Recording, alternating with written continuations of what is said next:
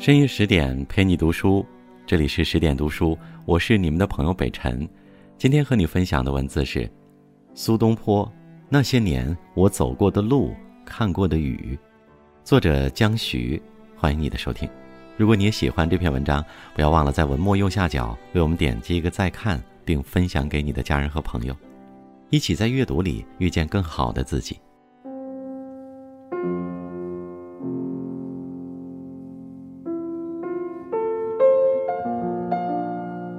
公元一一零一年的夏天，苏东坡终于获得大赦，可以结束流浪生涯，实现南渡北归的愿望。这一年，他已经六十五岁了。他从偏远的儋州出发，计划中是要回常州安度晚年的。一路风尘仆仆，遭受各种艰险。途经镇江时，游金山寺，看到自己当年的画像依旧在那里。抚今追昔，感慨万千，提笔写下自题金山画像。心似已灰之木，身如不系之舟。问汝平生功业，黄州、惠州、儋州。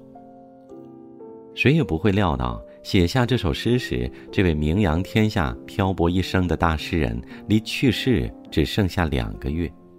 二十四个字，高度概括其一生。有自嘲，也有自谦。黄州、惠州、儋州，在这三处被贬之地，他差不多度过了自己的壮年、中年、暮年。有人说，苏东坡这辈子不是被贬，就是走在被贬的路上。品读他的诗词，可以在文字里追寻他走过的路、游过的山、望过的云、看过的雨。当我翻开书卷，漫步在苏仙的诗词世界里，遇见很多场雨。不同的地方，不同的心境，不同的风声雨味，弥漫出不同的人生况味。四十二岁那年，一桩乌台诗案让苏东坡遭遇牢狱之灾，幸好死里逃生，之后就被贬谪到黄州。黄州这个地方僻漏多雨，气象昏昏，不是宜居之城。对苏东坡来说，或许称得上因祸得福。在这里，他可以效仿自己的偶像陶渊明，过上自食其力、归园田居的生活。他带领家人建设家园，开垦荒地，筑水坝，挖鱼塘，种植树苗，培育蔬菜，农夫生活过得忙忙碌碌、风风火火。农闲时，他还钻研美食，自创东坡肉，给家人改善伙食，又在大雪天盖房子，取名雪堂。当地太守敬重这位大文豪，将去江无十步，风涛烟雨，小溪百变的临高亭赠予他居住。每当闲来无事，半躺在亭子里，酒至微醺，看云来云往，江水悠悠，感受天地之美，实属人生一大快事。元丰五年的春天，也就是来到黄州的第三年，有一天，苏东坡和朋友结伴出游。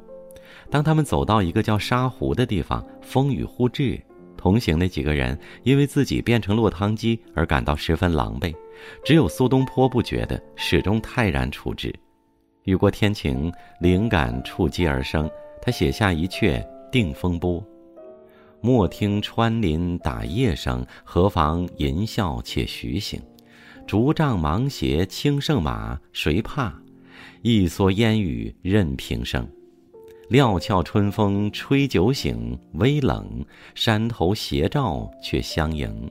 回首向来萧瑟处，归去，也无风雨也无晴。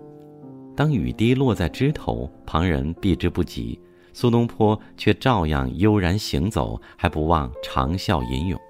一杆竹杖，一双芒鞋，一身蓑衣。就可以让他从容前行，从不瞻前顾后，也不在意路上泥泞。返回途中，雨也停了，酒也醒了。回首来时路，浴火重生的苏东坡在心里感慨：人生啊，其实无所谓风雨，无所谓天晴，风雨也好，天晴也罢，都是生命的经历。庸庸俗众，有多少人让自己的心情受控于天气？天晴时心情就好，天阴了心情变糟。面对人生的阴晴雨雪，心境同样受制于外界环境，心灵不自由，做不到活在当下。促使我们错过很多风景。若能心不为形役，若能境由心造，也就有了别样的境界。黄州的这场春雨，让我想到汪国真的两句诗：“心晴时雨亦是晴，心雨时晴亦是雨。”管它是风，管它是雨，一蓑烟雨任平生。这是苏东坡超越时代后的坦然与乐观。如果说婚姻是一场赌博，苏东坡三次都赌赢了。他一生娶过三个女人，一个关爱他，一个崇拜他，一个懂得他。这朵可遇不可求的解语花，便是第三任妻子王昭云。有一天，苏东坡退朝回到家，吃罢饭，抚摸着肚腩，试问旁人：“知道我肚子里装的是什么吗？”有人说是文章。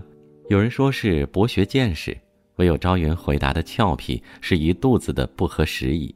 苏东坡听闻此言，开怀而笑。所谓懂得，就是两个人能在同一语境，能够想你所想。当年在杭州任职时，苏东坡遇到朝云，他是才艺出众的歌妓，才十二岁，貌如春园。王润之将她买下作为丫鬟，从那之后，朝云就跟在苏东坡身边。谪居黄州时，苏东坡纳朝云为妾，没多久生下一个儿子，取名顿儿。苏东坡欢喜非常，还写下一首喜儿诗：“我皆养子望聪明，我辈聪明误一生。唯愿我儿愚且鲁，无灾无难到公卿。”宦海里沉沉浮浮，苏东坡早已看透官场险恶。他不指望孩子博取功名，只愿幼儿健康快乐，一生平安。可惜天不遂人愿，因为生存条件艰苦，顿儿不到一岁就夭折了。后来苏东坡被流放到岭南，他只带了朝云、儿子苏过，还有两位老仆。在岭南，他俩见放生池，一起访仙问道。苏东坡还在诗文里称赞朝云为天女为魔。这对老夫少妻相差二十多岁，却是志趣相投的伴侣，追求一样的生活方式。岭南偏安一隅，有机会品尝各种热带水果，又有红颜陪伴在侧，苏东坡越发随遇而安，还写诗调侃自己：明年注释做惠州人。果然，他在山顶住白鹤居，又将书斋取名为思无邪斋，把大部分精力用来探寻性灵。朝云病逝于惠州后，按照遗愿，苏东坡将他葬在岭南佛塔附近的湖畔。墓旁建有六如亭，亭上撰有一副楹联：“不合时宜，唯有朝云能使我独弹古调，每逢暮雨倍思亲。”这时候，苏东坡自己也已行至暮年，他对着眼前的潇潇暮雨，心中翻涌着幕幕往事，愁如海，思念亦如海。当他调弄琴弦，琴声匆匆，就会不由自主地想起赵云。那个陪他走过风雨人生路，让他最有知己之感的红颜，一句“每逢暮雨倍思亲”，既有燕诗凄旅的感伤，更有诗人对亡妻的深情。一场冷冷清清的暮雨，一段情深意重的怀念。惠州的雨，寄取了苏东坡的儿女情长。公元一零九七年，苏东坡已是花甲之年的老人，他再次被竞争浪潮席卷。贬谪至儋州，现在的海南是旅游版图上的天涯海角，那时的儋州却是偏远的荒蛮之地。苏东坡写信告诉友人：“此间食无肉，病无药，居无室，出无友，冬无炭，夏无寒泉，反正是要啥没啥。”再艰苦的生存条件也不能磨灭苏东坡的生活热情。他很快融入当地百姓，和众人在椰树下席地而坐，谈天说地。元宵之夜，当地老先生邀请他一起出游。皓月当空，大家走街串巷，这里瞧瞧，那里逛逛，一路谈笑风生。回来时已是三更，家人早已熟睡。他突然对人生得失有所领悟，自个儿放张大笑。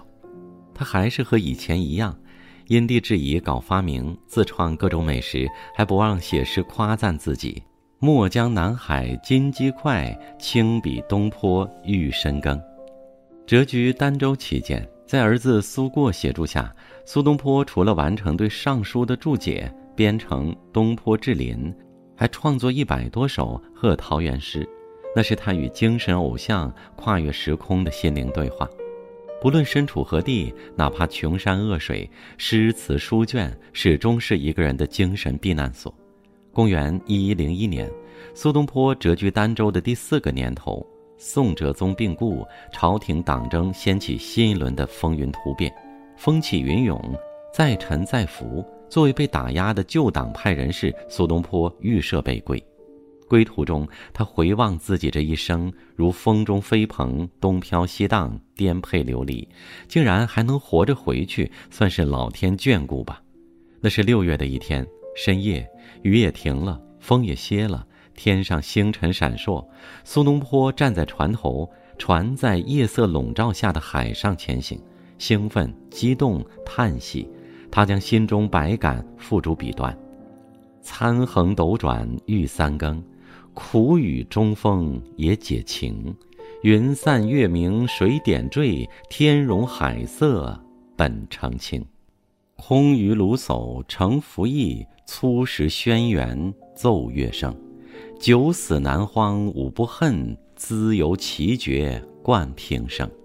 云开雾散，海清月明，这是呈现于他眼前的自然风光，也暗喻澄清之后的官场环境。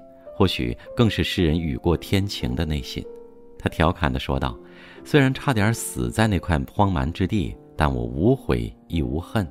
现如今回过去看，这段流亡岁月乃是平生奇绝的历程啊！